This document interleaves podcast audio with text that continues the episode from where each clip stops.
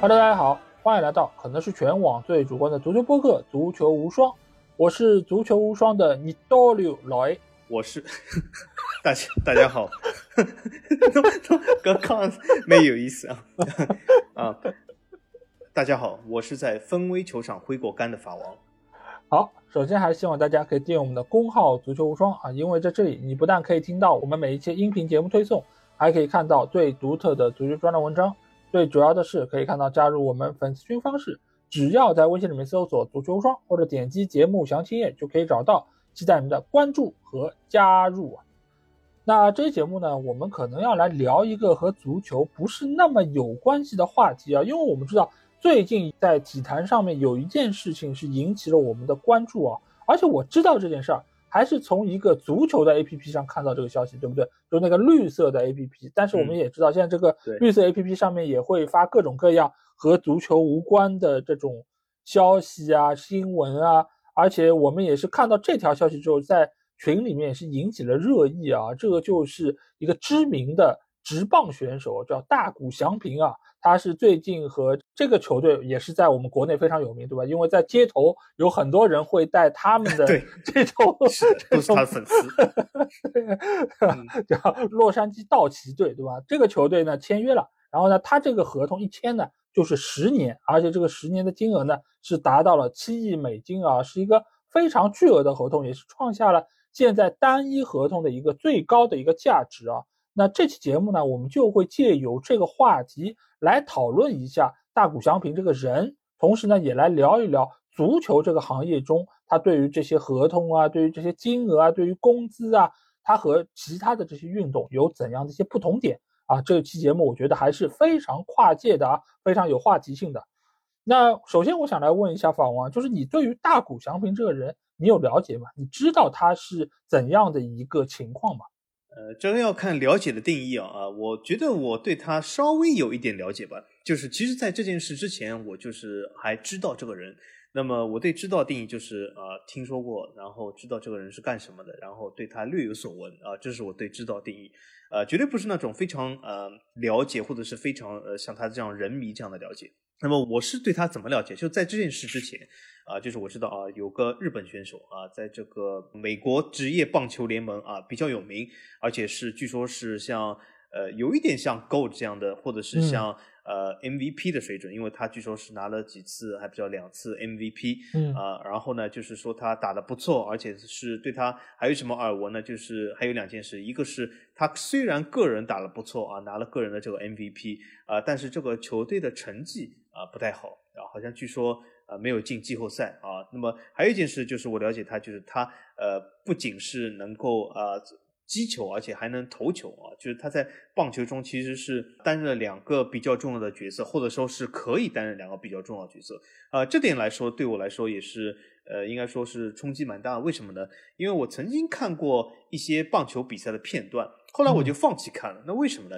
因为在我整个看的这个过程里面，我甚至觉得棒球比赛或许有的时候只要一台摄像机，因为我看了那将近一小时里面，这个摄像头永远是对着这个击球和打球人，因为他们有的时候没打中，有的时候打中了，但也不需要旁边人跑，反正就是旁边那七个还不到八个人，从来就没有需要过。介入过 啊，也就是说，整个比赛其实就 就一台摄像机，一个机位就可以了。嗯啊，然后这里面呢，总共三个人，一个裁判，一个击球的，一个打球的。那么大谷如果可以担任其中两个人的话，那我觉得还挺厉害。他有的时候或者呃，甚至就是让这个整个棒球比赛或许只需要一个球员站在上面，所以他既能击又能打啊。所以这是我对他比较了解的东西啊。嗯。然后另一个了解呢，就是呃，我近期去了日本，看到了不少大谷的广告。嗯。呃，就是在呃街头或者是什么呃地铁什么地铁站里面，经常看到大谷广告，而且它这个广告范围还蛮广的，它好像各种吃穿用的这种呃广告都有它啊，说明它这个广告覆盖率蛮高的啊，所以有可能是当地人民的一个比较喜欢的一个球员吧。呃，但是我换句话来说，我我当时在群里面指出，我就是我没看到这个我们三球王的广告，也没有看到日本，比如说伊东纯也这样广告，那比较可惜啊。但是大谷的广告，我的确是看到过几次啊。幸好我也是之前认识他这个脸，因为他这个脸其实说句实话，等下老 A 可以评价一下，我我感觉好像不是那么明星脸，就是有点胖胖的感觉，对吗？好像挺普通的。但是由于我知道他这个脸，所以我看到这个广告，哎，这不是大谷吗？对吧？但是如果你不认识，他是谁的话，甚至我觉得看到他广告，或者有可能你觉得这些公司就是请了一个路人而已，因为他的脸还是蛮路人的，我觉得啊，所以这就是我对大股的了解。对，因为大股祥平这个我只看到过他的名字啊，但是对于他其他方面这个信息，在知道他这份天价合同之前，我是不了解的。而且因为在群里，我们经常有一些朋友，他们是什么篮球迷，或者说是其他运动的这些粉丝，他们会说出一些。就是我看到很熟的一些名字，但是呢，我不是很清楚他们的具体的情况，像什么篮球八村啊，像这个棒球的大谷啊，所以对于他们来说，我就只有一个名字的概念。直到这一次的这个为了做节目，我去查了一下他的资料，包括看了一下他的照片，确实就像法王所说，就是他的这个脸其实是比较路人的，或者说是比较邻家的，对吧？是属于那种就比较安静的那种。情况啊，他也不是像那种什么满脸横肉，因为我们看了太多这种足球里面这些球员，很多的球员他挺凶相的，而且因为足球相对来说他可能是身体对抗比较强一点，那棒球他在这方面其实，呃，他尽管需要力量，对吧？他尽管也需要速度、爆发力等等，但是他其实在身体对抗方面不是那么的强啊，所以就是呃，大谷他看上去也是比较的白白净净的这么一个形象，那。为什么就是他现在一下子就成了大家热议的一个焦点呢？显然就是和他这份天价合同有关。所以呢，我也是看了一下他到底是取得了怎样的一些成就啊？就像刚才法王说到的，他是拿到过两次的 MVP，对吧？他在二一年的时候拿到过一次，然后二三年的时候是第二次拿到了这样一个头衔，而且他其实在各个赛事中都有过非常出色的表现。而且呢，它最独特的一个特点，对吧？就是刚才宝王说到的，就是它既能投也能打，也就是所谓的二刀流，对吧？你刀流就是这样的一个形象。我在平台上面也看到有一些就是比较了解，呃，就是棒球的一些朋友，他们给出大谷的一个评价是什么呢？就是你如果放到足球这个行业中，他又是金靴奖的获得者，又是金手套的获得者，他们给他就是这样的一个评价。我觉得或许不是那么的。就是合适啊，因为我在足球里面，守门员和这个前锋、射手，他毕竟不是一个职能的，他不是一个岗位的。或许就是什么，就是你又是最佳后卫，你又是一个金靴奖的获得者，可能这个说出来，你可能更能理解大谷翔平是怎样的一个特点。而且他这个特点，说实话啊，你放在足球里面那种又能攻又能守的也不多，对吧？在棒球里面更是如此。棒球，而且这次就是 MLB，它也是有过一个新的规则。在近几年，就是让就是呃投球手他可以不用轮换，直接能够出任击球手。那这个情况之下，就是能够让像大谷翔平这样的选手，能够在最短的时间里面能够完成这样的职能的转换，能够帮助到球队有更好的发挥。也有人说，这样一个规则就是所谓的大谷规则啊，这个也是为了他个人的这样一个特点所改变的。但但是从这点来说，也是能够知道，像大谷翔平这样的一个特点，这样的一个技能，在整个职棒中也并不是特别常见的。所以呢，呃，能够签下这样一份天价的合同，也就比较好理解了。那我们这里手头呢，其实是有一份啊，就是这个合同的这个榜单。那排名第一呢，就是我们刚才说到的大谷翔平，他是。十年七亿的这么一个呃金额，那排名第二的呢是梅西，他是当时在巴塞罗那的时候，他是四年，呃六亿七千四百万啊这样的一个金额。第三名呢是 C 罗，那这个是他在沙特阿尔纳塞尔的这样的一个金额。后面呢是一个 NFL，就是呃美式橄榄球的一个球员马霍姆斯，那他是十年四亿五千万。再往下呢是本泽马，然后是六到十位全部都是 MLB 的。这些球员啊，那在这个里面，我其实觉得有一个现象非常有意思啊，就是在前十位的这个榜单之中，有六个球员都是职棒联盟的，就是 MLB 的这些球员。那我想问一下法王，为什么在棒球这个领域会有这么多大金额的这种合同产生呢？嗯，首先我觉得对这个棒球还是了解不是非常多，就是只知皮毛。但是在我这个皮毛了解里面，呃，我感觉这个棒球合同一般都是很多球员都是非常长。其实像大谷这样的十年合同并不是非常罕见的。就像我们这个名单上，其实有些人的合同比大谷更长。这里面其实有个主要原因，就是刚才其实老 A 已经略微已经提到，就是棒球相对来说对这个身体的要求呃低一点。因为我们都知道很多运动这个运动员他都有一些所谓的运动生涯，这个运动生涯其实和呃这个身体条件是直接挂钩的。就像我们会发现，呃下围棋的这种运动员，他往往运动生涯会长一点，对吧？你看有从 这个聂卫平老师，对吧？这么对吧？这么老还能还能下，吸着氧，他吸着氧还下棋。对对对，吸着氧。但很多围棋粉丝这里要辩驳，说什么围棋也是很考验体力，怎么怎么样？对对，我承认，我承认。但是。相对来说，呃，你像聂卫平这种年纪，你没法去打橄榄球吧？就这是肯定的，这这是毋庸置疑，对吧？所以说，棒球呢，相对来说，它其实对这个年龄或者是对运动员的这个运动力或者是这个所谓的身体来说，相对来说要求低一点。因为有一个很简单的东西，我们就可以看出，刚才呃老爷有一个就说这个棒球一一个是他身体对抗少，但还有一个大家有没有注意过？我这一点其实我挺喜欢棒球，为什么？我发现只有棒球这个运动。有的时候运动员的肚子可以和法王一样 啊，真的，因为很有的时候你你想啊，就是我我为什么年轻的时候喜欢买这种足球的运动员版，就是这个球员版的球服，但现在我都买球迷版，嗯，就因为球员版这个球服包的太紧，对吧？因为很容易显出这个肚子。我其实我觉得我肚子并没有那么大，但是穿了球员版的球服以后显得特别的大啊，所以说。这点在棒球里面会非常好，而且就是棒球服它本身这个设计呢，啊，就是对这个肚子啊比较友好点，而且它有一根非常漂亮的腰带啊，这样一逼弄以后就觉得很好看。但是你可以仔细看啊，它这个肚子还是相对比较大的。那么为什么呢？说明这个运动至少在奔跑上，至少在长时间的奔跑上，或者是长期的体能上要求来说低一点啊，这是第一点。第二点是什么？我们都知道，棒球联赛它每个球队要打的比赛远超过其他这些联赛啊。棒球联赛它一个赛季啊不打季后赛一百多场比赛，常规赛是非常正常的。这也说明什么？这说明了。他对体力要求相对低一点，那么啊，球员可以打很多背靠背比赛。因为如果你想，你拿其他运动来说，你如果每周每一天都在打背靠背，这是不现实。但是棒球是可以做到的啊。所以综上说，它有很多这个呃现实的因素导致这个呃，他对这个运动员的运动能力来说，相对来说要求低一点。虽然他击球时候，他比如说手臂很粗，他要击得中这个球，对吧？但是也仅此而已啊。那么呃，所以他很多这个运动员的运动生涯很长。所以能够打到四十来岁都是非常多的。那么在如此长的运动生涯里面，你签一个十年的合同，签一个十二年合同，我觉得也是非常正常的，对吗？因为如果你想，如果一个运动员生涯他只有本身只有十来年的运动生涯，比如说啊，有些运动员他从二十岁踢球踢到三十岁或者三十五岁，他总共就有这点生涯。你如果签一个十年合同，就会很夸张啊。当然，这个切尔西除外啊，但但是一般来说，对吧？像这个嗯。棒球来说，这是非常多见的一个东西啊。那么，所以我觉得这就是一个棒球主要它合同长的一个主要原因，就是它的这个本身这个运动的对运动员的运动能力要求所致啊。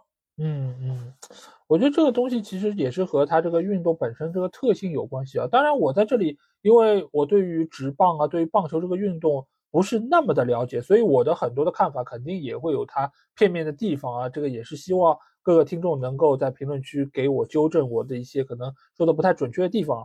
呃，棒球在我看来是什么？就是它的主要的一个核心的位置就是在这个投球还有击球这两个环节。所以呢，相对来说，它的这个呃流程，它的整个这个复杂程度还是比较的有限。那如果在这个情况之下，你发现了一个比较有潜力的一个球员，或者说一个好苗子。那你在这个情况之下，你肯定是希望他能够长期在你这个球队效力，而且呢，你为了保持这个他的一个长期的发展，或者他个人的商业价值，或者说你球队的一个比较好的发展，那你是希望长时间的把他留在球队，给他一个比较长的合同。所以呢，这个长合同在这个棒球领域相对来说还是比较常见的。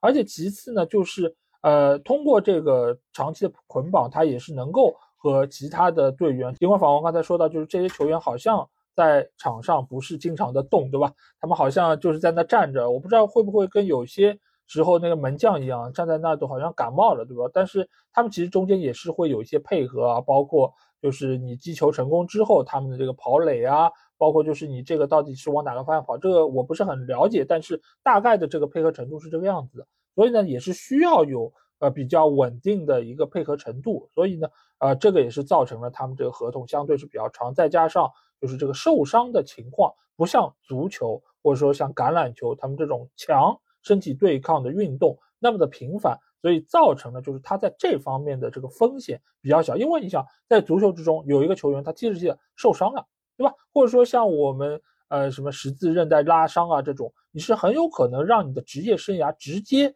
不说报销吧，最起码是这个呃竞技状态会有一个比较明显的下降。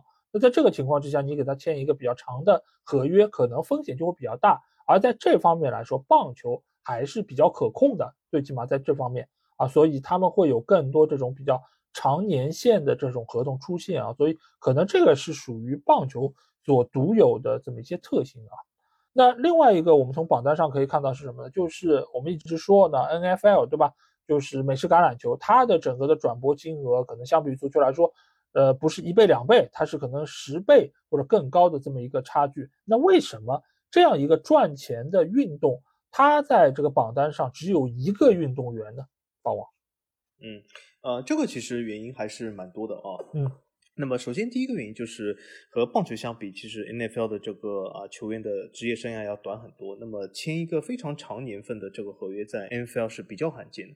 那么像这个马洪这样的十年的合约，其实是非常罕见。当然，马洪签约的时候远比这个大谷翔平现在签这个合约的时候要年轻啊。那么就是球队从这个他的年龄的和他打的这个四分卫的角度来说呢，就是觉得他是一可以成为一个长期投资，而且他自从在大学橄榄球时代就是一个非常。亮眼的广告明星，所以他自带流量就很多。所以说这笔签约本身来说是呃风险比较小，但是一般来说就是 NFL 啊这个球员的职业生涯远比这个棒球要短很多啊。所以说从这种角度来说，签一个非常长约是罕见，而且是极带风险的啊。这是第一个从球员的呃运动力的或者是这个本身的运动生涯角度来说。那么第二个就是 NFL 其实它的广义上的这个工资帽啊要比其他的任何联盟都要高。但是呢，它分到每个球员头上的这个工资啊，是相对来说没有这么高啊。也就是说，如果是顶级球员，一般就是四五千万一年会比较多一点。那为什么？因为它的整个的球员的名单比较多，就是一个球队它至少要配五十五个球员。那么你想，如果是一大笔资金，如果除以五十五的话，那也是呃，应该说分到每个人头上就非常少，而且就 NFL 相对啊其他联盟来说，它的底薪球员和它的顶薪球员呢，啊这个薪水的分布比较平均一点。除了几个非常顶薪的 QB 以外，其实很多球员他的收入还是比较接近的。但是在有些联盟里面，就是他的顶薪球员，比如说我们讲篮球里面顶薪，比如说一年可以有五六千万，但是有很多底薪一年只有一百万，呃，所以也是差了非常多的倍数。但是在 NFL 里面相对来说，呃，这个薪水相对来说集中一点。啊，但是呃，无论怎么样，他有五十五个球员，总是一个非常大的一个差距啊。那么第三个原因是什么呢？第三个原因就是相对于棒球和篮球，尤其是这两个联盟呃来说，NFL 在个人球员的包装上一直是比较不注重的。啊，就是 NFL 在这个商业营销上比较注重团队的营销啊，比较不注重这个啊个人球员包装，因为它本身就是一直是包装自己是一个非常好的一个团队运动。那么第二个就是一个现实因素，就是为什么他也没有办法做好太多的这个个人球员包装呢？就是呃大家都知道对吧？一个现实因素就是他都是要戴头盔上场。那么很多我知道初看橄榄球的啊球迷都呃有的时候抱怨说。啊，我初看橄榄球，我都不知道场上谁是谁。的确，有的时候是因为每个人都戴头盔，对吧？你都不知道，呃，你如果不看号码，你都不知道谁是谁，很难分辨之出啊。那么从这种角度来说，就产生一个现实原因，就是导致了橄榄球和冰球这两个戴头盔的联盟包装个人球星要相对困难一点啊。呃，从这个角度来说，就是他因为很难让球迷能够在场上熟知，或者也就是说会少一点这种所谓，比如说我们看到很多现在美粉裸粉，就是。为了梅或者罗去看沙特的比赛，看什么美职联这样的比赛，就是因为要想看偶像一眼，对吧？但是如果你这个换到橄榄球上就很困难，就什么？我花这个时间去看，我都不知道有偶像在哪里啊啊！所以说这个应该说对橄榄球来说会少一点。那么由于他这些包装少，那么他个人球员的这个相对来说这个工资啊水平会相对来说低一点啊。但是最后一个原因是什么？最后一个原因也是那 NFL 为什么是遥遥领先的啊？比其他任何联盟都要赚钱。其实不仅是它的收入非常高，它收入已经是遥遥领先，基本是美国其他所有体育联盟的收入之和啊。那么。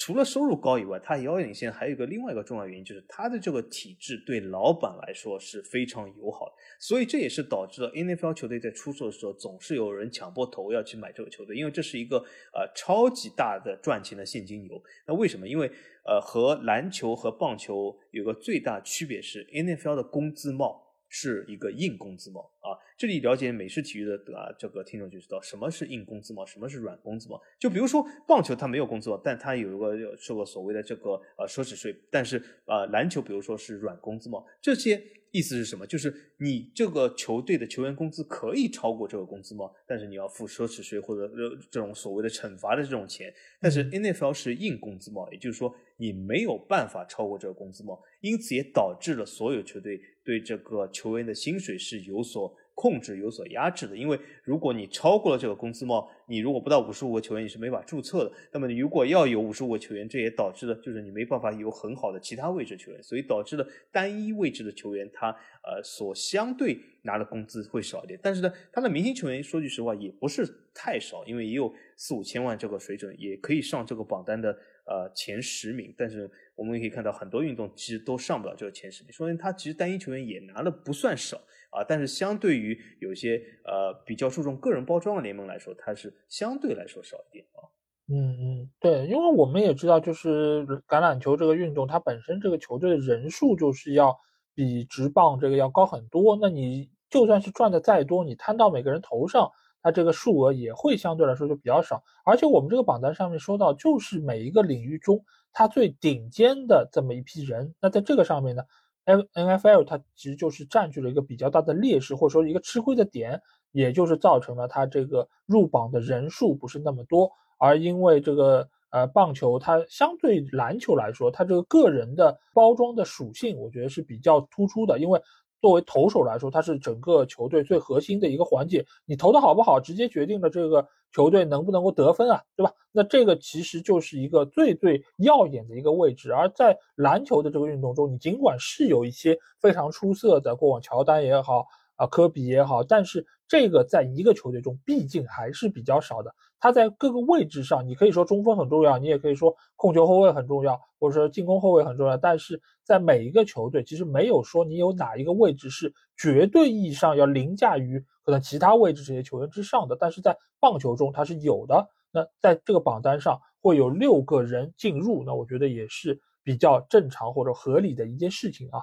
那这里我们肯定要来聊一下足球啊，足球我们看到这个里面也有三个。运动员，我们提到了梅西、C 罗，还有本泽马。那他和我们刚才提到的美式运动中的这些上榜的运动员有什么一个本质区别呢？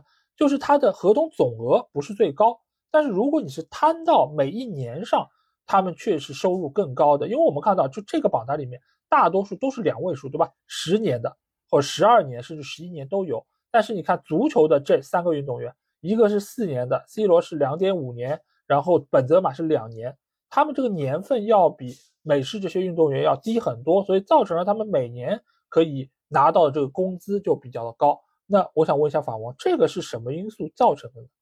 嗯。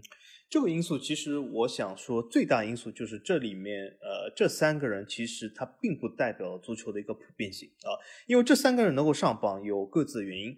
因为我们可以看一下，就是在欧洲联赛普遍性的这个，呃，我讲的是一个明星级别的球员，就不是那种青年队或者是啊球队中的替补。就算是一个明星级别球员，我们都会发现，啊，因为足球来说讲周薪比较多，但是而且周薪它并不是乘以五十二，但这也是其实是我们这个呃应该说是网络上的一个误区。但是我们就以计算来说，我不说乘以五十，我们就乘以五十来说，我们都会发现，在我们足球的这个观看生涯里面，如果一个啊球员他能够拿到四十万。啊，或者五十万镑，或者你说美元也好，其实差不了多少。这样的收入，我们都觉得是一个高薪，对吗？嗯。但是我们把这个四十五十乘以五十的话，我们只能得出啊，差不多两千万左右的这个薪水啊，两千万左右薪水其实和这个榜单上任何人都是够不到的啊啊，这其实，在欧洲来说已经是个高薪。欧洲如果你要拿七十万、八十万啊这样的周薪来说，已经是凤毛麟角。但是我们就算把七十万、八十万乘以五十啊，事实上它也乘不了五十，但是就算把这些乘以五十，也只有三四千万水准，其实也是很难上这个榜单啊。那么。但为什么这三个人他就上榜单？那我觉得他们各自有各自的原因啊，所以我觉得一是它不能代表现在这个足球世界或足球领域的普遍性；二就是我们来看一下这三个原因。第一人我们先拿出来看啊，就这榜单上第二名梅西啊，他的确是四年六亿七千四百万，对吧？看上去非常多，而且如果是平均下来一年有那么好像一点五亿、一点六亿的样子，对吧？嗯。呃，我现在没有计算机，但是我们要知道它的这个特殊性在哪里。很多人或者讲啊，它是因为它是球王，所以它是特殊，它是巴塞罗那的什么山羊，它是什么什么？哎，我告诉大家，它的特殊性在哪里？它的特殊性是我们的煤球王至今都没有拿到这六六亿七千四百万。为什么？因为巴塞罗那至今都没有把这钱给全给他啊，所以说他和巴塞罗那啊差一点，啊也不是说差一点，经常的性的威胁巴塞罗那说我们要对簿公堂啊，对吗？我们要把这个工资结了啊，对吗？他的爸爸其实也一直在和拉波尔塔进行一些谈判啊，就是把这个工资什么时候结一下，对吗？巴塞罗那有困难我了解，但是我们这个群众也有困难，对吗？组织也要了解一下，对吧？所以说。这个钱，我觉得它第一个特殊性就是它是六亿七千四百万，换句话说，其实只是一个纸纸上的数字而已。他至今为止都没有拿到这笔钱啊，他只拿到这笔钱的部分啊，所以说他这个本身不具有代表性啊，也是代表了巴塞罗那曾几何时这个在开工资上的疯狂性，对吧？很多人讲这个，哎，黄萨我们就是呃厉害技术流啊，这个英超你们技术粗糙。但是我们会发现，为什么黄萨曾经有过这么多奖杯？就是他这个开这个工资起来，真的是有点是令人发指。就比如说梅西，对吧？他就算是球王啊，但是他给他这个四年六亿七千万的这样的工资，这样的工资下。巴塞罗那不需要去杠杆，或者是不破产才是怪事，对吗？因为整个巴塞罗那才有多少收入？我们可以看到，巴塞罗那呃作为它的收入来讲已经很高，但是这样的收入能够承担一个呃六点七亿这个工资的这个呃俱乐部吗？肯定不是啊。所以说这本身就是不具有普遍性啊。所以它这个特殊性在于巴塞罗那开出了一个自己都没法负担的啊，且一直没有给全的一个工资，所以这是一个特殊性。那么另外两位老兄呢？它也有个特殊性，因为什么？因为这个榜单是今年拉出来的。这个榜单如果换两年前拉出来，另外两个老兄都不存不存在这个榜单上啊。啊，是因为足球最近有了一个新土豪啊，沙特。那么沙特在开有些工资的时候，其实也是令人发指，开出了一些非常离谱的工资，就像这样。呃，那么很多人讲，呃，这个他开出这个工资怎么能算离谱呢？我可以告诉大家，他离谱就在于他开的这个工资比这球队本身收入还高。这个在普通的商业联赛是不可能有的，对吧？没有一个老板，对吧，会把超过自己的一年年收入都开给一个啊明星员工，说啊，你就是我，我一年公司，比如说营业额三千万啊，我给你开四千万工资，对吧？其实这个人只要有点脑子，他其实也不会去这样公司。但是沙特呢？有点特殊，对吧？他因为背后有这个所谓的国家的资本在，他的政府的资本在，他的王室也好，什么事也好，对吗？他开出了一些非常不符合市场行情的，呃，球队难以负担的，啊，这需要政府特殊帮助的这样的工资，啊，导致这两个人他的工资特别高。但是呢，也有一点，就是这是一个短期内的事，啊，所以这两个人的合同年限是非常的低，啊，这就是一笔过，啊，就是给你这个钱，啊，就是有今天没明天的这样东西，啊。所以说，从这个角度来说，它就是啊一个非常短期的行为啊，这个之前没有啊，后面其实也很难重复啊，就是一个沙特现在一个特殊的现象啊，所以导致的其实这三个人其实是应该说是脱离了足球的大部分东西啊啊来到这个榜单。其实呢，足球和橄榄球一样，也是一个比较注重团队化的这个运动啊，相对来说阵容应该说是仅次于橄榄球吧。啊，在大的运动里面，所以说他每个人分到的肯定也是相对来说少一点，这也是正常的啊。但是有这几个球员，他其实是不正常的啊啊，这样的东西其实以后也很难复制啊。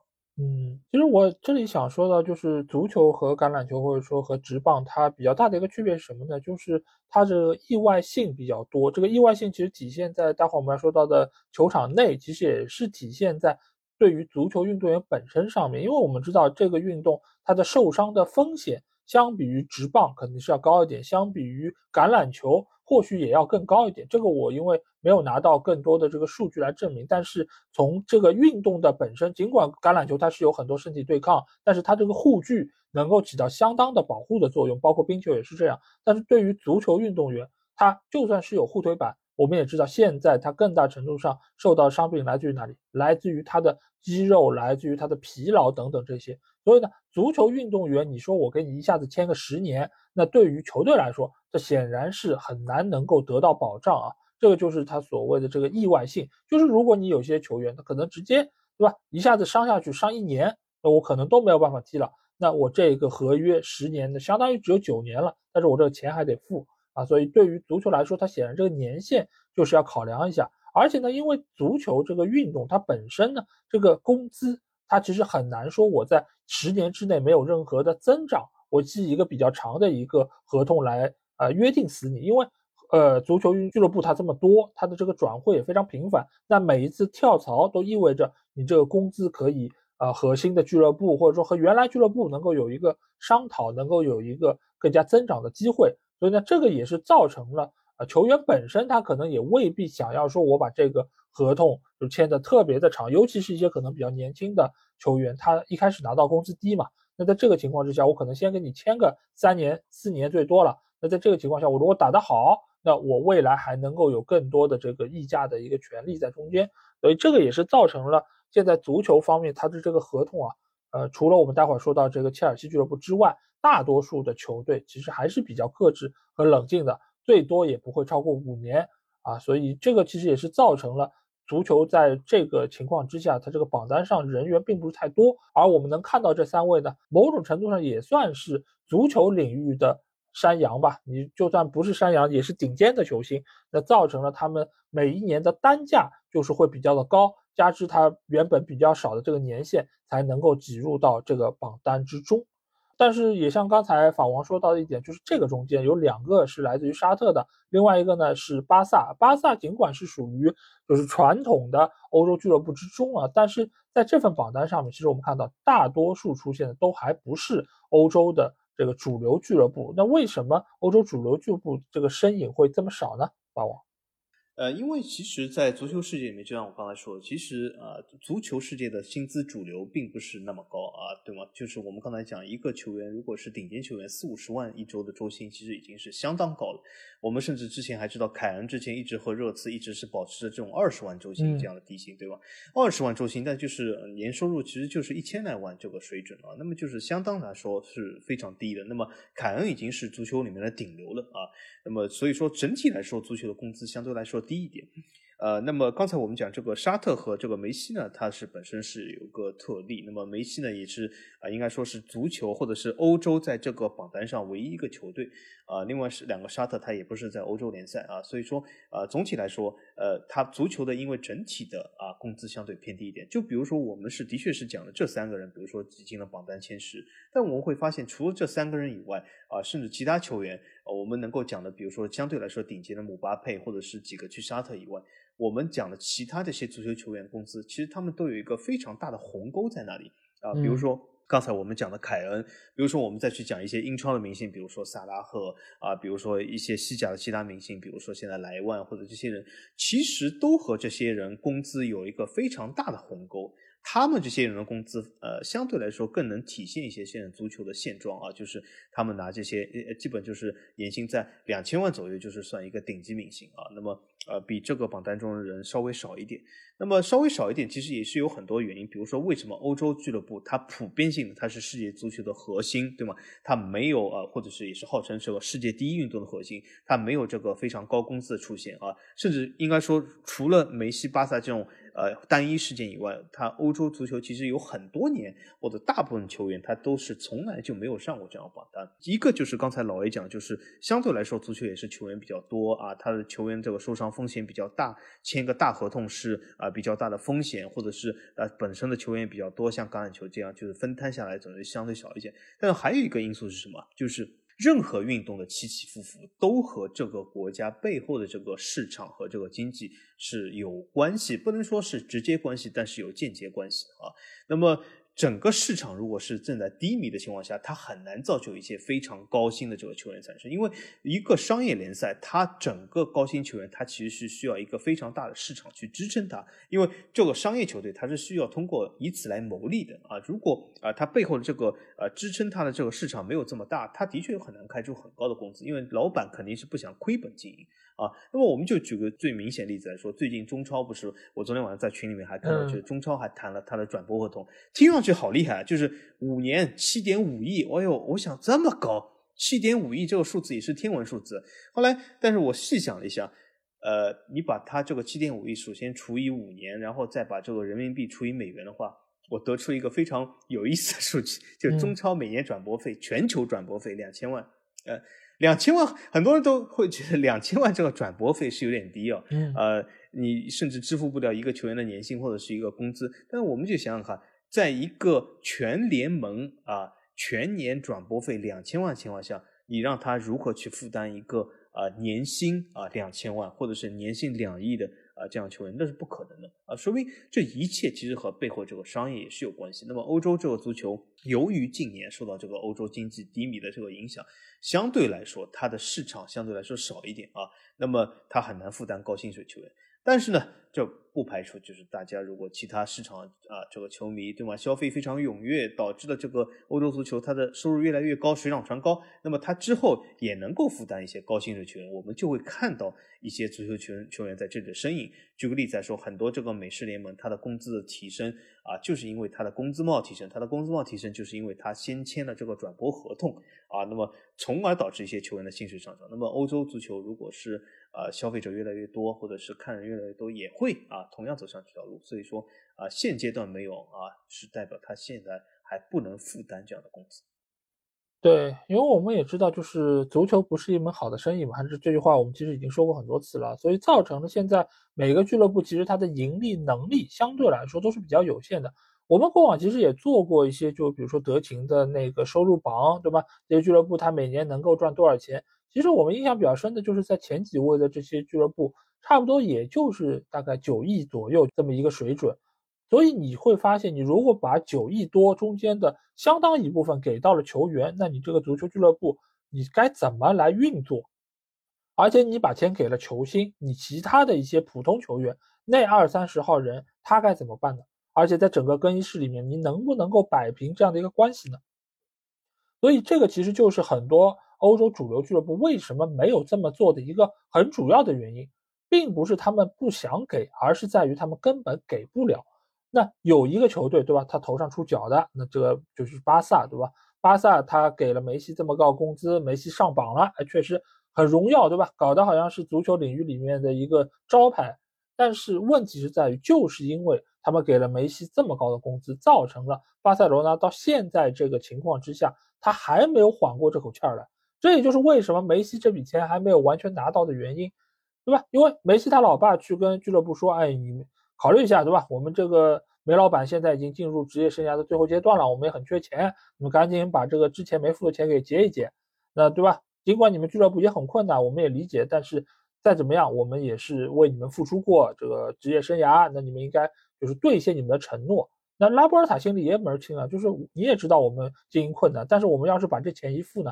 那我们就更困难了，对吧？你这个就是之前的主席他许下这个不靠谱的承诺，就是让这个烂摊子到现在还没有办法能够收拾。但凡是一个思路正常的，或者说对于整个公司运营、俱乐部运营有概念的管理者，他都做不出这样的一个事儿。因为足球运动员人实在太多，你就算是一个球员，你再厉害，你像梅西这种，我就算是从中场过人，一路过到禁区里面。面对门将晃过，面对博阿滕晃过，对吧？我一个人搞定这件事儿，但是你可能每一场比赛都靠你一个人拿到比赛胜利吗？不可能的。所以你要一个人独占整个俱乐部，可能要超过百分之三十的薪资空间，你合理吗？但凡是一个思路正常的俱乐部，都干不出这个事儿。所以在其他的球队，你包括像凯恩这种，他也不过就是周薪二十万。这个才是属于足球比较正常的一个运营模式，他们所给予员工或者说给予球员的这种工资才是相对合理的，所以不在这个榜单上才是正确的。再加上我们刚才说到的足球这个运动，它本身给的年限不会太长，再加上什么呢？就是你要真签一个十年，你必须是在这个球员比较年轻的时候，你就签下这份长的合约，而且你必须展现出非常好的竞争力、非常好的潜力，俱乐部才值得为你花这个钱给你签一个长约。但是这个时候呢，又遇到一个问题，就是你在球员比较年轻的时候，他的工资往往是比较低的。因为你没有证明过自己，而且足球你也知道是很倚仗这个荣誉的。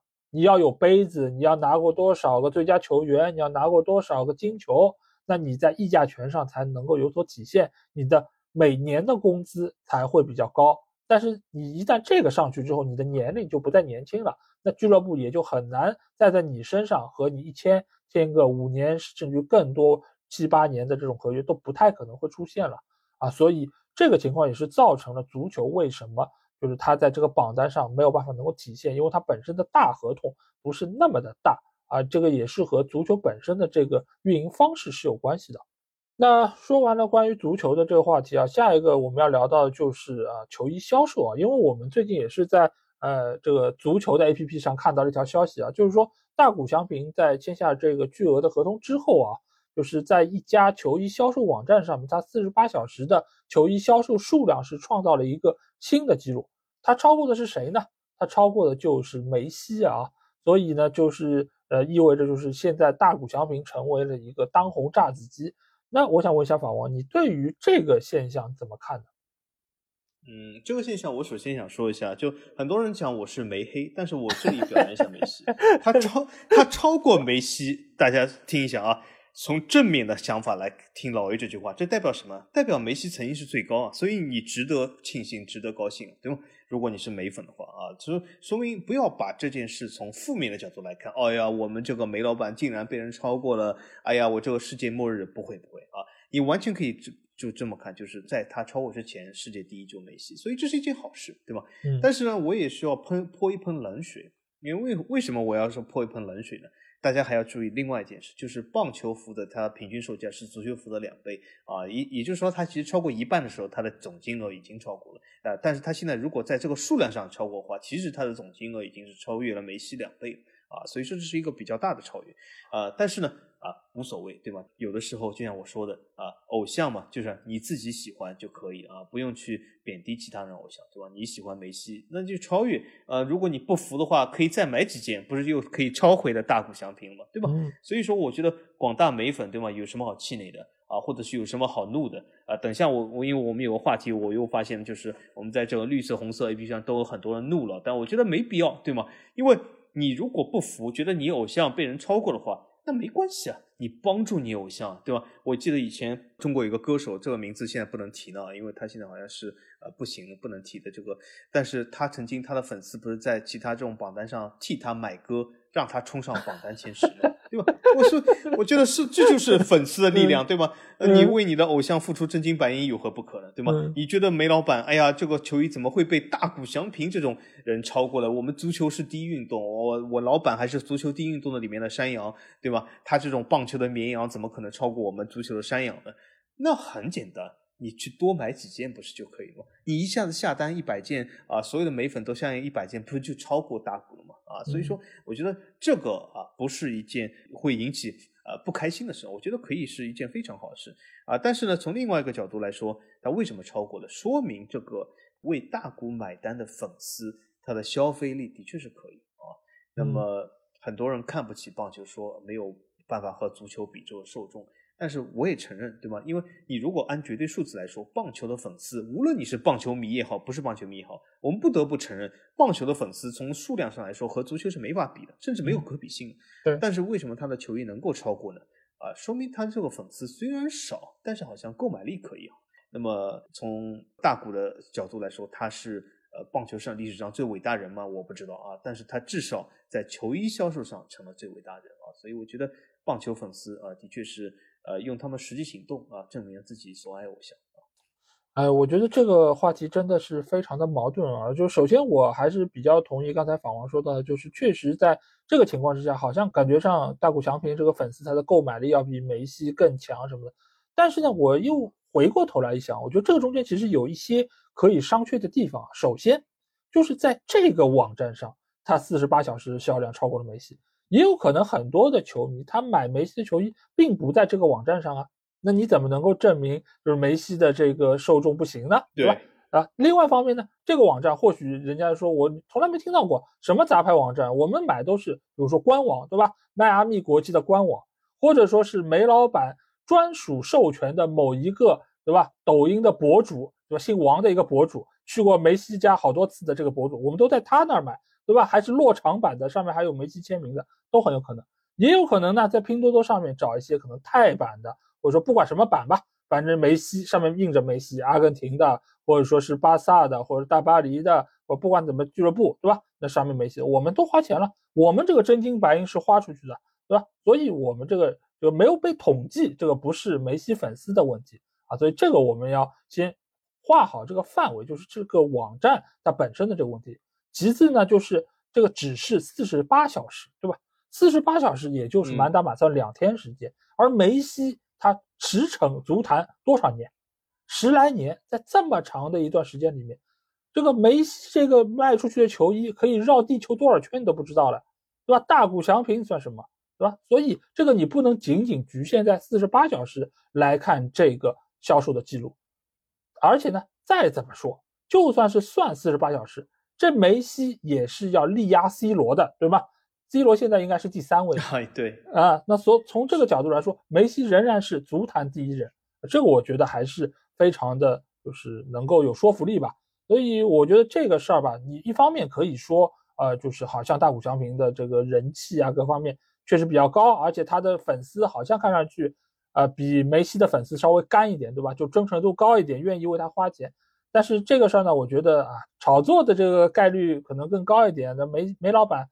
毕竟，对吧？在过往可能每一年，你但凡拿出单独的一天，它这四十八小时的销量都很高啊。它的这个累计销量放在这儿啊，所以我觉得从这方面来看，就是梅西，呃，最起码我觉得他的粉丝数量还是非常可观。而且呢，再退一万步说，从我们节目下方来说评论的这些球迷中，梅西的这个粉丝含量绝对超过大谷翔平，对吧？这个我相信法王这个肯定是有亲身经历的。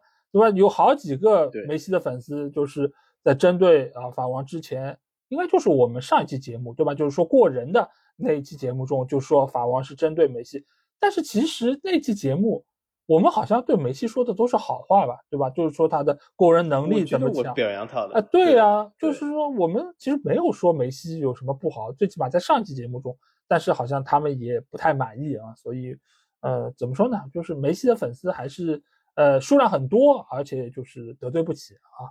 啊，有可能就是吹的不绝对，就是变成就是变成黑了啊。有可能，呃，下次就是还是要吹的更绝对一点。那么我我可以告诉大家一点啊，这再补充一点啊，很多这个或者是粉丝会说啊，你们这个统计什么野鸡网站？嗯，我会告诉大家，这个不是一个野鸡网站，这个网站是。Fnatic 什么网站？就是美国这个所有联盟的官方授权的衣服是都是由 Fnatic 经营的。这个所有联盟包括了梅西的美职联，包括了 NFL，包括了 NBA，包括了 MLB，都是他一家垄断的。也就是说，如果你买的真的是正版的迈阿密国际队的衣服，是从迈阿密国际队网站上去买的，那他就会给你连到 Fnatic，他的销售商就是 Fnatic，是进入这个统计的。所以说，如果你觉得你买的这个衣服没有进入这个统计，那说明你没有从一个最正版的渠道去买这件衣服啊，啊，我就要对这件衣服相对来说比较质疑点。除非你是从那个呃姓王的这个呃大 V 这里买的，那那肯定是真的，因为那是落场版，对吧？那是直接从梅西身上扒下来的，那是完全是两码事啊，的确啊，的确啊。那么，除非这两种情况，所以我是会比较质疑的啊，尤其你说是什么拼多多买的、闲鱼上买的。嗯，是的，而且就是姓王的这个大 V 这儿买来这衣服，它不只是落场版，而且是原味版的，对吧？就身上还有梅西的这个味道，所以呃，这个球衣真的是珍贵了，所以肯定不会被统计在这个销售网站上面啊。梅 梅西的味道。我觉得老 A 你就是黑梅西的，因为我们说梅西是山羊，身上是不是有股羊骚味？梅西的味道，哎呦，这个这个是黑梅西，我觉得这是黑梅西，因为呃，你看说山羊的味道，这是什么味？啊，这这个我不知道，因为我也没有闻过梅西的味道啊，所以我相信，呃，那就只能拜托，对吧？就是买过这个衣服的有原味这个衣服的朋友来我们评论区留言啊，告诉我们到底他的身上是什么样的味道。但我闻过水源惠梨香的味道。哦，是，这哎，这是一个梗，大家可以查一下。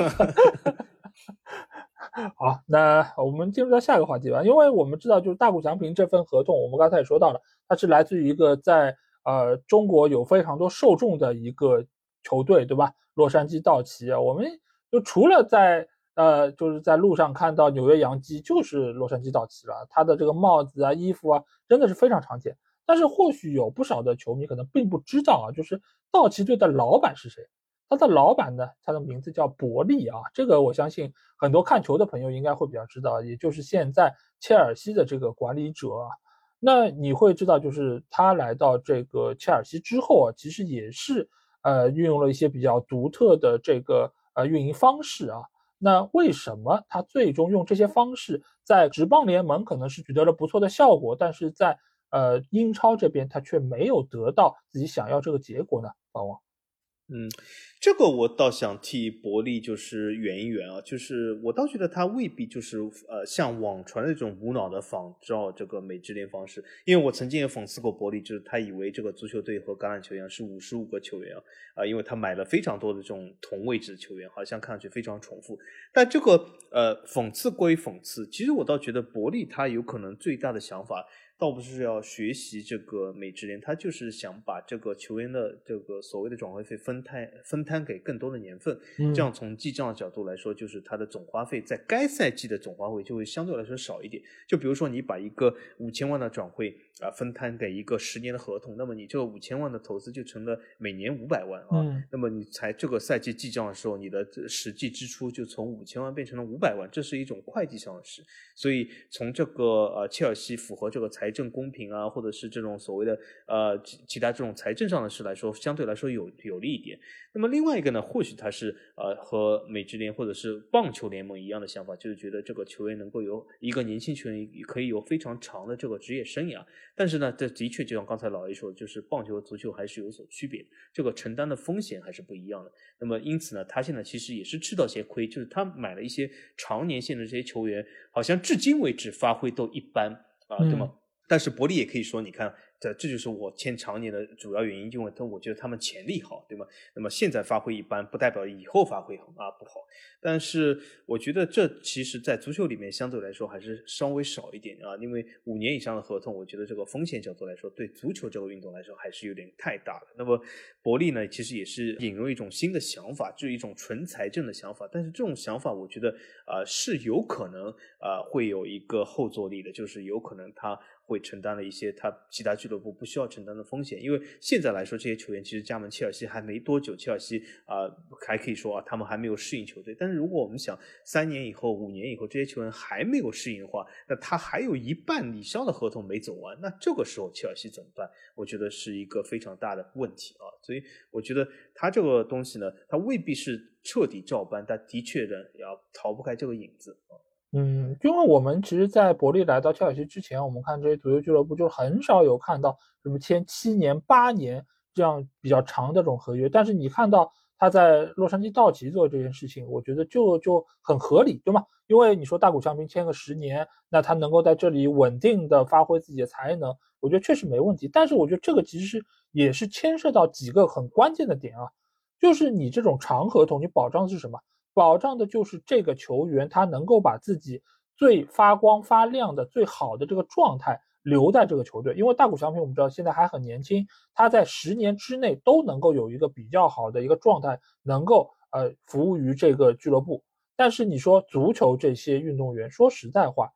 且不说这个，你事先的评估体系是不是完整？因为棒球，我们刚才说到，它相对来说这个打法上略微简单点啊，这个玩法上略微简单点。所以呢，你通过大数据，你通过平时这个呃测算啊等等，你是比较能够衡量这个球员好或者不好的。这个风险其实通过这些数据，通过呃就是美国职业的这种分析等等，它是能够规避掉一部分的这个风险。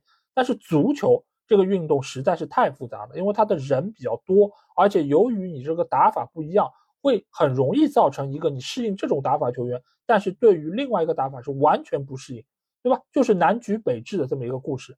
那在这个情况之下，很有可能你在原来的打法中你是一个九十分的选手，但是你换一个打法，你可能只有十分。那对于一个老板来说，你再签这么长的一个合约。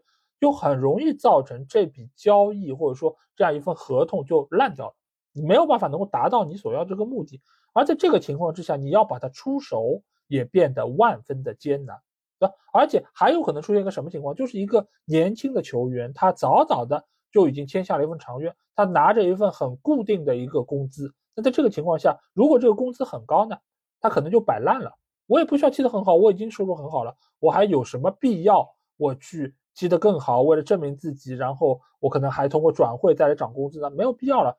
我就好不好差不差这么踢着，反正我签了七年八年，你也不可能把我解雇，你解雇你也得赔我钱。那所以对于他来说，他的进取心可能就没有那么好的能够体现出来啊。所以在这个种种的这种因素之下啊，在切尔西其实我们看到伯利其实是有点举步维艰，而且这么多的球员，他或许也真的是像法王说的。参照橄榄球一样要这么多的球员，但是我觉得他的想法也很简单，就是我把市面上有潜力的年轻球员，我一股脑的都签进来，我把他们垄断了。那这个情况之下，你如果想要，你就得从我这儿买，那我就能做第几价，那我也能够有盈利。你如果不从我这儿买，未来最有潜力球员都在我手上，那我这个球队成绩还不得往上，就是有一个呃井喷式的增长嘛？啊，所以我觉得他的思路是这个样子。但是呢，他唯一忽略的就是我刚才说到，就是你对于这批球员的评估到底是否准确。你现在来说，我们也知道很多的这些俱乐部，你可以通过大数据，比如说像布莱顿，比如说像布伦特福德，他是能够买到一些不错球员。但是你再好的模型，你再好的数据，也难保不会有一些看走眼的，也难保不会有一些不适应的。而且现在的职业足球，你会知道。很多的球员，他不仅仅在球技上，比如说心态上，对吧？有些时候你一看，哎呦，社交媒体又喷我了，哎呦，我玻璃心，我受不了了，我我胸疼，我受不了，我这个比赛打得不好，然后呢，这边就开始，对吧？迟到就开始踢不出好的表现，然后呢，训练也不规律等等，然后主教练一批评，哎呦，受不了，我就怼，我怼回去，然后现在吃食堂，对吧？就这种情况，就是你除了球技之外，还有很多你看不到的东西。慢慢的也在影响着这些球员的发挥，包括我不知道有些球迷知不知道，就是伯恩利队有一个前锋叫福斯特，他现在已经没有办法踢球了，就是他在心理上面出现了很严重的问题，所以俱乐部现在给他放了一个长假，就是让他接受心理方面的辅导，包括调整。所以这些东西你觉得是在之前通过评估、通过数据能够看得到的吗？其实是不能的。所以，呃，在足球方面，这个评估体系本身也是一个。很复杂的事情啊，所以伯利我觉得还是对于足球这个运动本身并不了解，造成了呢他来之后有一点点天真啊，就是把这个事情想的有点简单。确实，我觉得美式体育那一套，由于经过了很长时间的这个检验啊，是有它成功之处，也是一个比较成功的模型。你在美式体育框架下这么做，我觉得没有太大问题。但是你把它完全的照搬过来，我觉得是很容易出现水土不服的。啊，这个也是为什么就是切尔西最终没有像他想的那么成功的一个点啊。那大谷翔平这份合同，我们知道确实是金额非常大，只签了十年。但是呢，呃，从其他的新闻中我们也看到，就是他这个拿工资的方式和我们印象中的是有很大的一个区别啊。就是他在每年并不是拿到七千万，对吧？因为你如果按照十年来均分的话，他每年应该拿七千万，但是他每年其实只拿多少？只拿两百万，拿十年呢，也就是两千万，而最后的这个六点八亿的，就是这个合同最主要的这部分呢，会在合同期满之后分批的发放啊。那我想问一下法王，为什么大谷翔平这份合同会走这样的一个方式，而这样一个形式却在足球中比较少见？嗯，第一个原因或者是首要原因，最重要原因就是。因为在足球中，我们会发现很多像巴塞罗那这样的俱乐部，但是在棒球里面，幸好洛杉矶道奇不是巴塞罗那。因为这件事啊，如果发生在足球，发生在梅老板身上，如果你问梅西，你敢这样吗？他肯定就觉得你疯了。因为为什么？他都没有这样，现在这个钱都拿不全了。大谷翔平这样的事啊，如果在足球圈里面，甚至在很多这个西甲、意甲，或者是在这种什么南美洲联赛里面，那这件事我可以告诉大家，大谷翔平的年薪不是七亿，他就是年薪。啊，一千万，因为他每年两百万，五年就这样结束，然后面钱是一毛钱都拿不到啊！真的，你除非像梅老板这样去排队讨薪啊，都未必讨得到啊。所以说，这首先就是在分析之前，首先是肯定的一点，就是这是大谷翔平对于整个球队或者整个联盟的一种信任，对吧？因为这是一个非常重要的一种信任机制。如果像很多足球这样发生这种讨薪欠薪事件，嗯，不可能有这样的事，因为球员肯定是拿到这个钱再说。他甚至是我第一年拿六点八亿，今后你每年给我两百万啊，那倒是可以商量。但是像他这样是的确不可以的啊。那么为什么会这样呢？其实我觉得，呃，首先他是自己要求这样干的啊。那么他其实是想啊帮助球队，因为呃棒球它的确有奢侈税线啊。那么这也是在美式体育中非常常见的一件事。因为当然他这个比较极端一点，就是只拿两百万，后面拿六点八亿。但是呃没有他这么极端的这种，比如说先拿高工资，后面逐年递减，或者是先拿低工资，后面逐年增加，这在美式体育里面是司空见惯的。啊，尤其是有工资帽的这些啊啊联盟，为什么呢？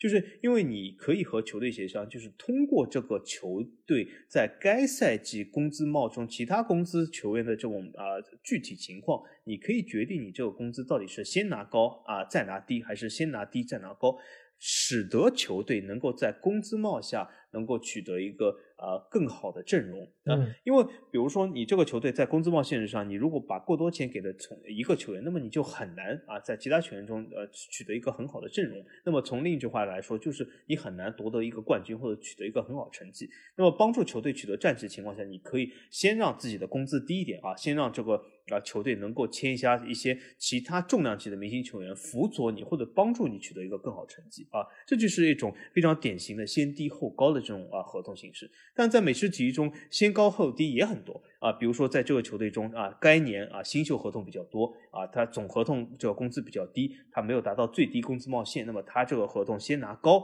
啊，日后等这些新秀成长起来，拿了普通球员合同啊，他可以再拿低，能够维持球队的这个阵容。这所以说，在美式体育中是一个非常非常常见的操作，在啊橄榄球、在篮球里面是多发性现象，甚至是每个球队都有这样的球员。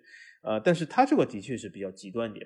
呃，也是显示出大谷翔平，我觉得他有一种不能说他是作秀，但他是树立的一种。呃，他的一种态度给他所有的球迷看，就是说什么，我虽然工资很高，但是我并不是只为了钱，我还是为了这个球队的战绩，为了这个球队的成绩，为了这个球队能够吸引其他啊更好的球员，同时和我并肩作战，取得更好成绩。因为我知道他有个什么压力呢？因为曾经有人指责他啊，你虽然是 M M M V P，你没什么了不起，你的球队连季后赛都进不了，说明你这个人啊就是个人英雄，其实不是一个团队球员，对吗？但从这个角度来说，啊，大。谷翔平就想证明给大家看，对吧？我是一个团队球员，我甚至愿意牺牲这个工资的啊，先拿这个啊钱啊，对吗？但是呃，他这个的确是相对极端点啊，所以我觉得呃也挺佩服他能够有这样的魄力啊。对，而且我觉得这件事情就是一除了像刚才访问说到，就是他为了球队能够引入更多的强援来帮助他拿到更好成绩之外，我觉得或许他能够谈到十年七亿的这么一个。一个价格本身上也是和俱乐部已经是说好了，我是先拿低再拿高，那这样的话能够缓解俱乐部的一个财政上面的压力啊，所以他可能在这个价值上也是得到了更多的优惠啊，才能够有这样的一个情况，也有这个可能存在。当然，另外一方面，我觉得足球为什么不存在？除了像刚才访问说到的，呃，就是很多西甲俱乐部或者说拉丁的这种国家，它的本身诚信不是特别理想之外啊，我觉得你就算是放到英超来说。其实也很少会有球队球员会接受说，我先拿可能很低的一个工资，然后再慢慢高，因为足球它的这个转会的这个操作确实比较多，而且，嗯，你现在打得好，不代表之后打得好，也是我们刚才说到这个复杂性造成的。所以你如果在一开始拿的很少，那你在转会的时候，你该怎么来衡量你这个之后的这笔收入呢？因为足球运动员你会知道，很少会在一个俱乐部把这个合同给耗完或者执行完。而更多的就是可能打到一半，可能打两年三年，那我就转会了。转会的过程中呢，那工资付到哪一天我就拿到哪一天，之后的我就去新的俱乐部继续领这份薪水。那如果你像大谷翔平这种样子，对吧？我就两百万两百万每年拿，我第五年时候转会了，那我之前说好的这个执行完之后的六点八亿怎么办呢？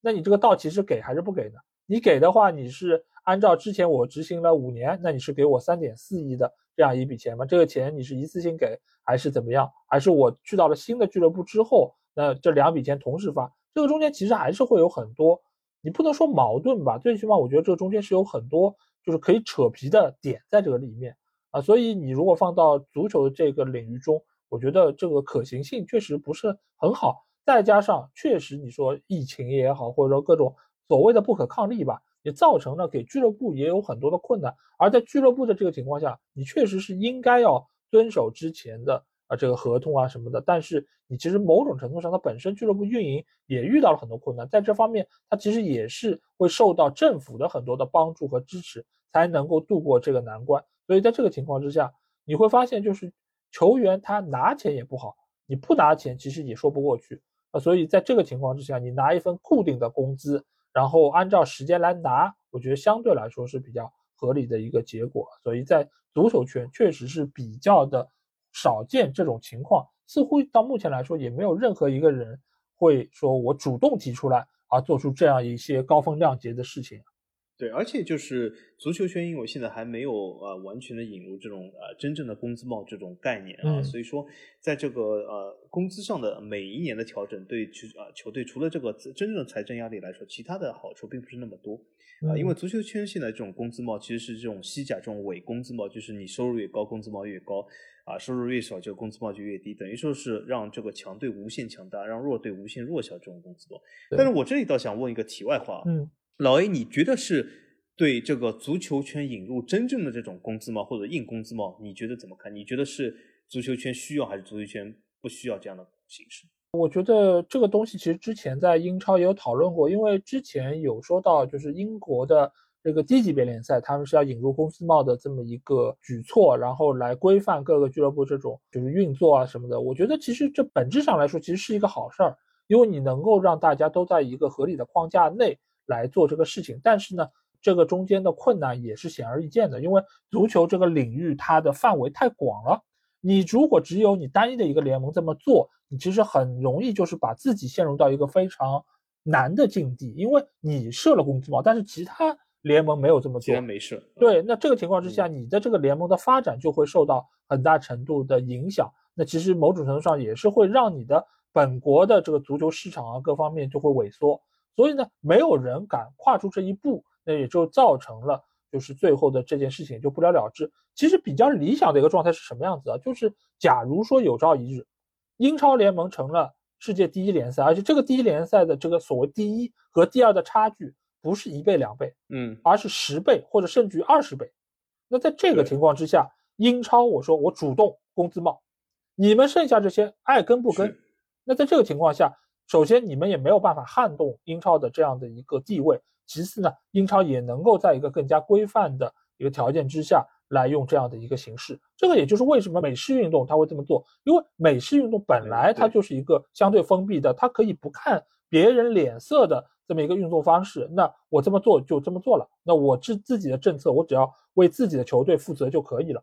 但是足球这个领域，尤其是在欧洲的这个领域之中，你又牵涉到欧冠，你又牵涉到其他那么多欧盟的国家，那本身这个差距又不是很大，再牵涉到你又有这种球员的这个买卖的流动，对吧？因为你想，你英超如果设了公司嘛，那你从其他的联盟买球员，那你这个价格也就便宜了。那你对于其他国家的这个足球的发展啊，各方面来说，也其实是受到了限制的啊。所以这个政策。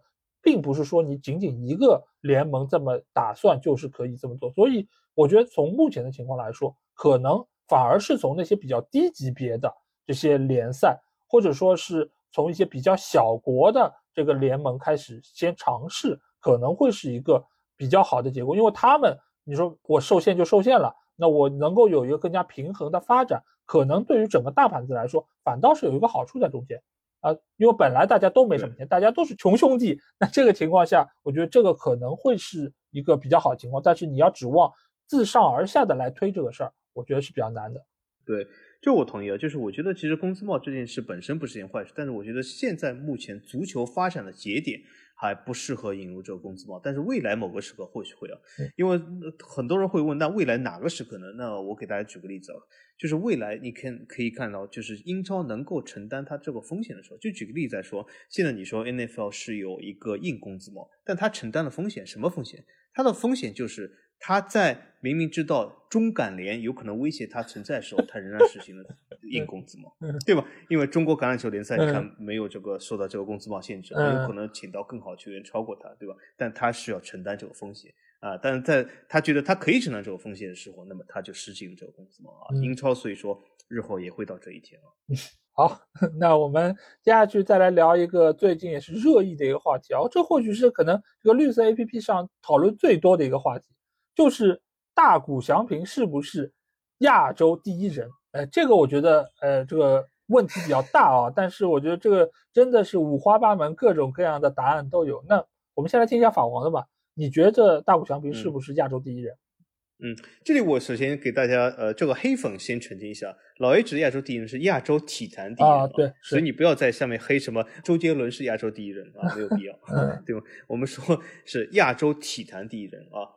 那么我是这么看的，我觉得他是亚洲体坛第一人。当然了，这其实，在我们这个绿色 A P P 上曾经出了这篇文章，嗯，他已经是号称他是亚洲体坛第一人。结果下面啊，我发现这个评论区真的有意思啊，大部分是骂声一片啊，就是下面人基本都不服的啊，甚至我把这个呃不服的这个几个典型言论都已经贴到群里面去了，就就很多人不服啊。我首先说一下他们为什么说不服，他觉得啊大谷翔平不是亚洲第一人，因为有的人说是呃棒球这种联赛也配。啊，称亚洲第一嘛，呃，对吧？他肯定说，呃，这个棒球这种联赛也配和足球比嘛，嗯，对吧？很多人说，哎，对，不配，对吧？那么很多人说，棒球联赛他根本连乒乓球都不如，对吗？那么很多人说，你这个亚洲第一啊，体坛第一，你是基于什么？基于受众度吗？啊，基于受众度，我们这个乒乓球不是受众度更高吗，对吧？你这个是基于这个球员的这个个人的成绩吗？奖项吗？也也没有，他也没有世界奖项，因为棒球本身也不是世界运动啊，对吧？很多人所以说他不配，他不是，或者怎么怎么样。但是我发现他们里面有一点没提到，有一个非常明显的一点，甚至是这篇文章发出来的一个 最重要一点，他没提到，就是什么？他收入最高呀，就很多人都都说他不配，因为这个，因为那个，因为乒乓球比他更好，因为羽毛球比他更好。嗯。但是都没说到为什么乒乓球中的一哥，或者说羽毛球中的一哥，但我不知道是谁哦，林丹或者什么，对吧？呃，林丹他为什么收入没有十年期啊？这就是一个问题，他的工资没有这个。所以说，很多人他就是把一个呃房子中的大象，他完全是不提这头大象，但是他说了很多其他的东西啊。那么我们来说一下亚洲第一，为什么我觉得是大谷翔平呢？因为他是用真金白银的。啊，这个实力证明了自己就是亚洲第一，因为其他亚洲所有体坛中的运动员，包括很多人像说的呃刘翔、姚明在内，他的工资都没有他高啊。那么从这个维度来说，他为什么不是亚洲第一呢？啊，当然还有很多人说啊，就算是亚洲第一，你也必须是世界第一运动中的亚洲第一才配说亚洲第一。比如说很多人说这是孙兴民才应该第一，嗯啊，或者是日本某球王啊该是第一。但是我们会发现，孙兴民，对吗？孙兴民他的确是一个不错的运动员，而且甚至有的人为了他穿他球服冒险被人打，对吗？这个角度来说，他或许是亚洲第一。因为那场比赛里面，如果你穿大谷翔平的衣服去中环之战，我感觉不会被打，别人都不知道你在干嘛的，现在，走错场，走错片场了，对吗？嗯，但是孙兴民他的工资的确没有大谷高。他的商业价值没他高，所以没有球员热刺不愿意给他。你问一下列维，愿意给孙兴民十年这个七亿合同吗？我感觉列维肯定说你疯了吧，我我十年七亿肯定不给他啊，对吗？所以说从这个角度来说，我觉得大谷已经用了自己的实力证明了自己是亚洲第一。因为如果有任何人不服，你但凡拿一个十年七亿一千万的合同，那我也服，对吧？但现在没有这样的人啊，所以从这个纯商业角度来说，那他就是第一。那么还有很多人说，他不就是工资高吗？除了工资高，他什么都不是。哎，但是在我们的人生中，在我们人生的众多维度中，我虽然不想说工资是决定我们人生成功的唯一标准啊，但是工资的确是决定我们成功的呃一个重要标准之一，对吧？那么除了这个标准，你如果说啊，除了啊，它不就是工资高吗？那么它应该比什么呢？啊，它应该比呃这个人的对社会的贡献，他应该比这个体坛成绩，这都很难说，因为没有一个标准的维度来评选，对吧？你说他在羽毛球里面非常厉害。可是，一个羽毛球中非常厉害的人，怎么对比一个乒乓球非常厉害的人？大家都说很厉害啊，所以说你只能拉到同一个维度来比。那么大谷祥平，他就是和大家比的，就是所谓的工资，对吧？那么你也可以比场外的收入。那么场外收入同样来科来说，也可以拉个表啊。或许有的人场外收入比他高，那也不排除，或许这个人就是亚洲第一。你说是吴彦妮也好，对吧？这呃，这都是完全可以的。但是现在在这个维度下。我可以看是，他在亚洲体坛上，他就是第一。而且，就算把这个工资这个效应去除啊，很多人因为讲有一个比较多的言论，就我看到他说，姚明如果生在今天的话，啊，不是不是姚生在今天，姚明现在还生在，就如果姚明 是在今天仍然在打篮球的话，嗯，工资拿的或许比大谷翔平更高。但是我们要反过来看一下，我们就假定他们工资差不多。但是大谷翔平是 MLB 一个和 NBA 至少来说，我不说超过他，至少来说和他平起平坐联盟里面两届 MVP。我问一下大家，姚明拿过几届 NBA 的 MVP？嗯，没有任何拿过，一次都没有。大谷翔平是两届 MVP，你怎么能够比过他呢？所以，所以这其实也是非常明显的啊。所以我觉得大谷翔平亚洲体坛第一人，我觉得是没有什么争议。嗯，我觉得对于这些就是体坛第一人或者亚洲第一人的这个说法，我觉得我们要从几个维度来看这个事情。就是首先第一点，这些运动它有没有高下之分？这个大家需要回答我，对吗？如果你觉得这个运动没有高下之分，作为运动，我们看它在这个运动中的这个排名，在这个中间的位置，我们来衡量它的水准，那我觉得大谷翔平不是第一，最起码也是第一梯队的。前三的位置吧，因为你说在每个运动中你拿到所谓 MVP 这种角色，尤其是这种团队运动中你拿到这个 MVP，其实在中国的这个维度也好，或者在整个亚洲的维度也好，其实是非常少的，对吧？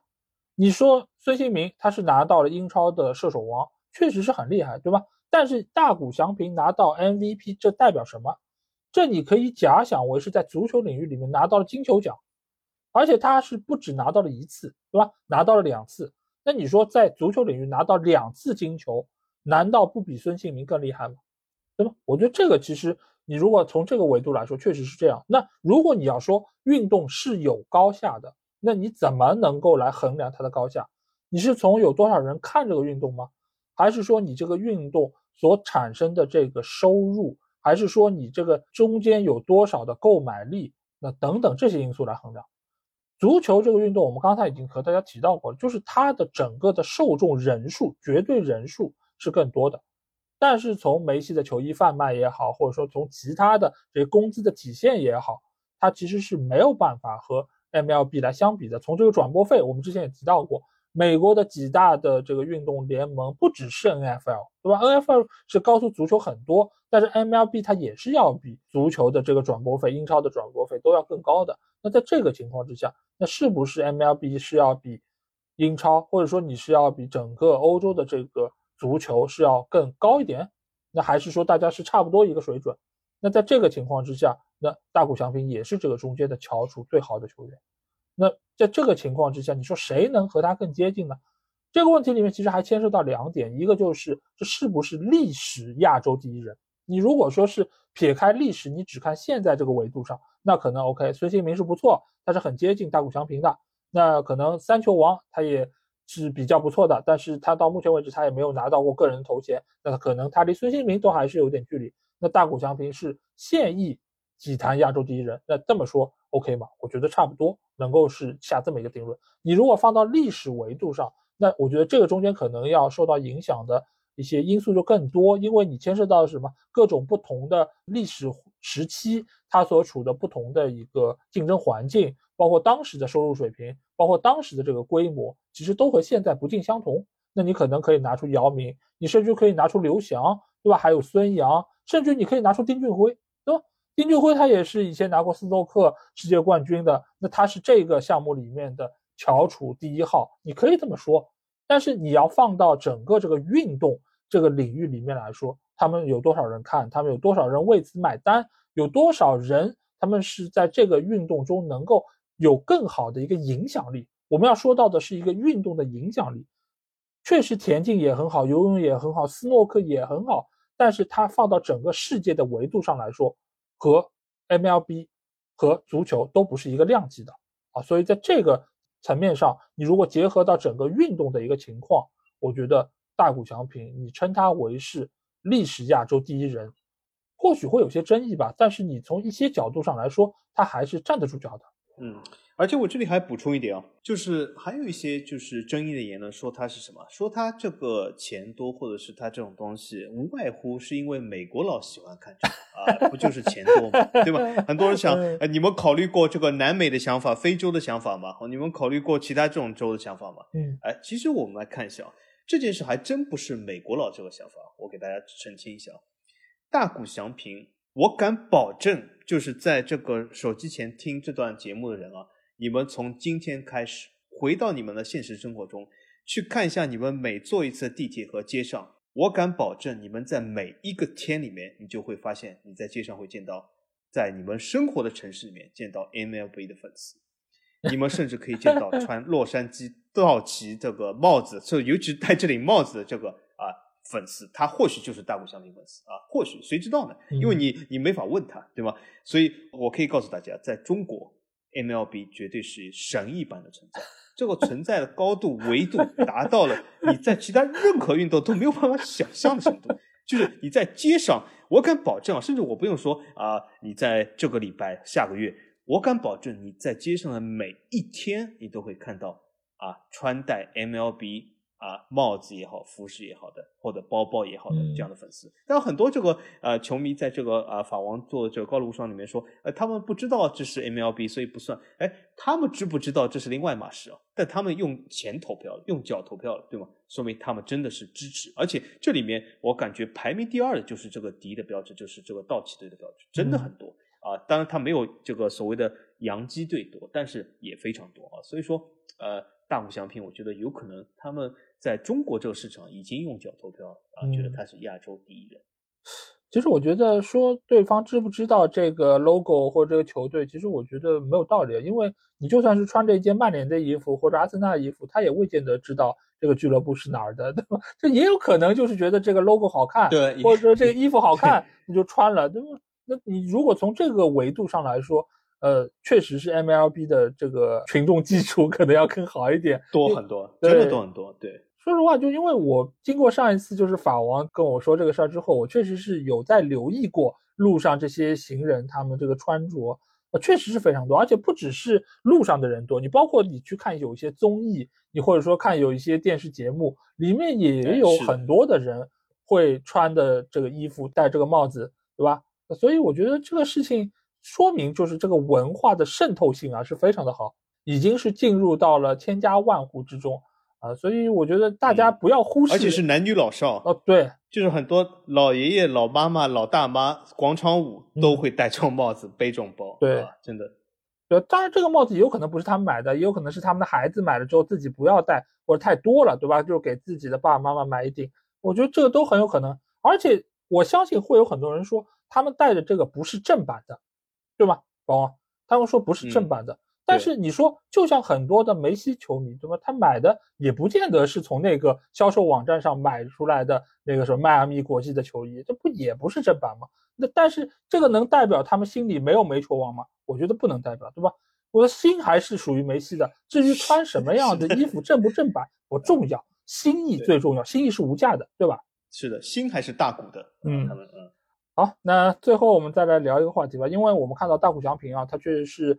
在职棒打出了一片天之后，被呃道奇队以一个天价去签下啊。那我想问一下，就是在未来啊，是不是在足球世界也会出现像大谷翔平这样的年轻的有潜力的球员，突然之间哎被一个俱乐部一个巨额的合同给签下来的这种情况呢？哦。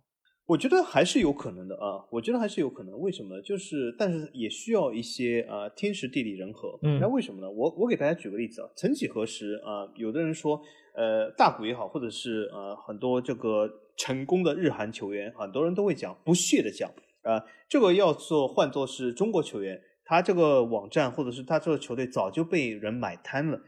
但是我给大家指出一点是哦，比如说我们不说老的这种范志毅这种时代，孙继海，我们就说吴磊，他曾经是西班牙人队的球员。我问大家一下，西班牙人队的网站有没有被中国球迷买瘫掉？我可以告诉他，没有买摊过任何一秒。甚至如果你买摊了，这个老板真的是非常笑眯眯的，愿意更多的增设一些服务器，让这个网站重新运营啊。但是很明显，并没有买摊，并没有因为吴磊买摊过西班牙人的这个球服。我们先把这个消费力放在一边。嗯，那为什么没有呢？其中有一个重要原因就是吴磊他还没有具备这样的实力。嗯啊。也就是说，如果我们要在足球里面出现一个像大谷这样的人，他就是真的是需要天时地利人和。这个天时地利包括了他本身的实力要是非常强，像大谷这样有这样金球的实力，啊，还有一个就是他背后的潜在市场是非常的大，无论这个是日本的市场、某国的市场、欧洲的市场都是非常重要的。那么另外一个就是它必须也有一个非常健康的商业形象。就我们刚才也讲，就是大谷他是一个非常，我说是一个路人脸，老 A 其实形容更好，说是一个邻家男孩的脸。其实这种脸，哎，你还别说，真的是很适合广告运营，适合一些很大的品牌。我们会发现，有些大品牌他未必愿意请一些啊非常。啊独具一格，或者是比较有争议形象，因为这样的啊形象对这些品牌来说是有风险的。一些大品牌往往会选一些这种邻家的形象，因为这样的形象更阳光、更正面啊，对这个品牌的推广是更好的啊，并不是那种非常其实独具一格或者是非常偏门的。那么，那么也就是说，这个球员需要具备这样邻家男孩的这样形象，非常健康的形象，就是身上呃不要有那么多的这样。各种各样的纹身，或者是有争议的这种纹身纹在身上啊，对吧？所以从这样的角度来说，这真的是需要一个非常非常多的存在。那么你说足球可能存在这样人吗？我告诉大家，还真的可能。为什么？现在有些球员就很接近这个这个所谓的这个形象。举个例子来说，我不说以前退役的，就以现在来说，姆巴佩，对吧？他这个背后的市场足够大，他的水平足够高，他形象正面啊，而且他身上也没有这样纹身，所以说。这样的球员是可以得到，但是如果你说姆巴佩是足坛第一人或者是什么呃世界第一人，那那也未必。但是我只是想证明，就是在足坛里面是完全有可能诞生一个这样的人物啊。姆巴佩或许要成为大谷这样的人，他或许要在实力上更提高一点，他要在比如说商业上更提高一点，都是有可能啊。所以从这种角度来说，足球是完全有可能的。甚至姆巴佩本人来说，他如果转会了曼联啊，夺得了欧冠，夺得了英超。啊，我觉得他完全有可能在这个商业上非常有潜力啊，成为这个足坛的第一人，拿到一个超级大合同。他现在也足够年轻啊，但是他现在好像貌似是越来越老了一点啊。但是呃，我觉得今后足坛作为很多人讲，呃，是足球是世界第一运动。那么从这个角度来说，他的受众很高，一定会有一个新的天才，或许比姆巴佩更年轻，或许他背后的市场更大。比如说我们讲姆巴佩这个球员，他能不能把他这个。所有的方面进一步提高呢，或者是哪样才是一个完美的人呢？我可以告诉大家，比如说，我们就以曼联讲，曼联的球员，比如说桑乔啊，或者是拉师傅。他是英国球员，他如果啊这个球技比呃和梅西差不多啊，他如果呃是呃形象健康，他从来不迟到训练啊，每次都是去食堂准时吃饭，就是张乔的反面了，除了有一个英国的身份，对吧？对啊，呃，就是英国身份，然后他就踢得非常好，对吗？每场都都是三球三助，对吗？啊，非常的好，世界杯决赛他也进了三个球啊，世界杯决赛而且他也赢了，这样的情况下。他为什么不能成为大股呢？我觉得完全有可能，他甚至有可能比大股更厉害，因为他的背后这个市场也是非常的巨大啊，所以我觉得足坛是完全有可能的，但这需要天时地利人和，而且也需要很多球队去善于包装和这个和更多的大企业、大的环境相去结合啊，所以说是一个说来啊简单，但并不那么简单，但说来难也不会那么难的一个东西。哎呀，我觉得这个事情如果要发生在足球，我真是很难想象。因为足球，我们刚才说到这个运动，它本身其实就是有一个比较复杂的特点在这里。你要指望让一个俱乐部投巨量的钱在一个球员身上，而且要签这么长的一个合约，目前来看，可能只有伯利的切尔西能干出这个事儿，其他的俱乐部应该都不至于，而且可能也只有切尔西有这个钱。呃，但是从一个更加长的维度上来说。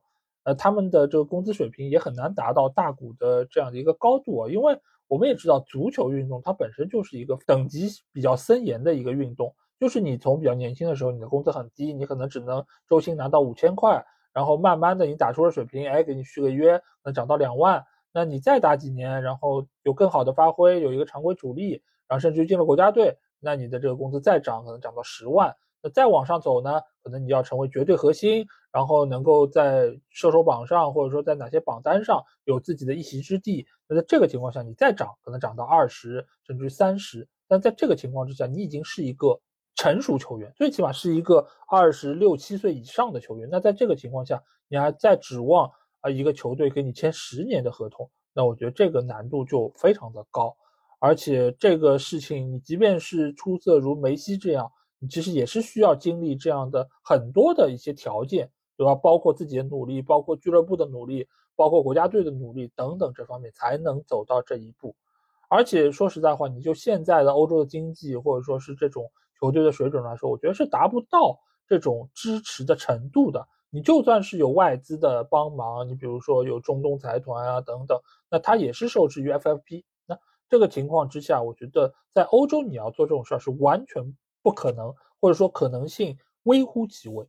那换过头来说，是不是还有一些可能性存在呢？那这个可能性可能就是说，比如说啊，像美职联，它突然之间它这个水平暴增，它的这个受众暴涨，那它的商业价值有一个很好的提升之后，它能够像 MLB 一样，那我能够吸引到这些球星，或者说是有潜力的。未来的苗子来到这里，我为了能够捆绑你，比如说迈阿密国际，我看到这个人未来的梅西，甚至于他的潜力比梅西还要高，那我是不是能够以一个比较高的工资去签他十年呢？我觉得是可以的，而且他在这方面，他可以不管欧足联什么足联的这个 FFP，对吧？我就自己搞自己的，你但凡能够商业上有所回报，我就可以说我给这个球员很高的工资，那这样的话是一个良性的一个循环，就是我给的越高。水平越好，然后越多人来看，看了之后呢，我的商业回报越好。那这个情况之下，可能才会有一个像大谷翔平这样的球员出现，能够出现在美利坚的这个土地之上。但是这一切，我觉得都比较难发生在欧洲，或者说现今的这样一个足球的大环境里面啊。所以这可能性还是比较的小。但是呢，不能说没有，但这可能也是需要经历很长很长的一段时间才有可能会发生。好，那今天这期节目我们也是和大家聊了很多关于大谷翔平的一些话题啊。这个我觉得，呃，可能会有些人说啊，我们这期节目怎么和足球关系不是很大，对吧？聊了这么多棒球，但是其实中间你会发现啊，或多或少还是和足球会有千丝万缕的联系。这个从呃工资上来说，还有就是球员的成长上来说，我们都可以看到大谷翔平。它的这个存在作为体坛的一个标杆啊，我觉得其实是值得各个运动来分析，然后来学习，甚至于看一看能不能够有朝一日培养出一个像大谷翔平一样的这样的运动员。另外一方面呢，我们也可以看到美式体育在这个中间所发挥出来的能量啊，同时我们也可以结合到说切尔西这个俱乐部，他在得到了美式运动的这些宝贵经验之后，他的一些水土不服，那在这个里面是不是又能够有一些？值得足球思考，或者说，无论你是学习他的这种经验，还是说你在针对他这个经验来做出改良，让整个的俱乐部能够以一个不同于以往的这种运营方式来运作，我觉得其实都是有很多可以思考和讨论的点啊。我们这期节目某种程度上其实只是一个抛砖引玉啊。那如果大家在听了我们这期节目之后有什么话想对我们说，那欢迎在评论区给我们留言。那如果想要进群和我们直接交流，也可以在微信上找到入群的方式啊，欢迎大家可以来积极踊跃的参与。那这期节目就到这儿，我们下一期的足球无双节目再见吧，大家拜拜，大家再见。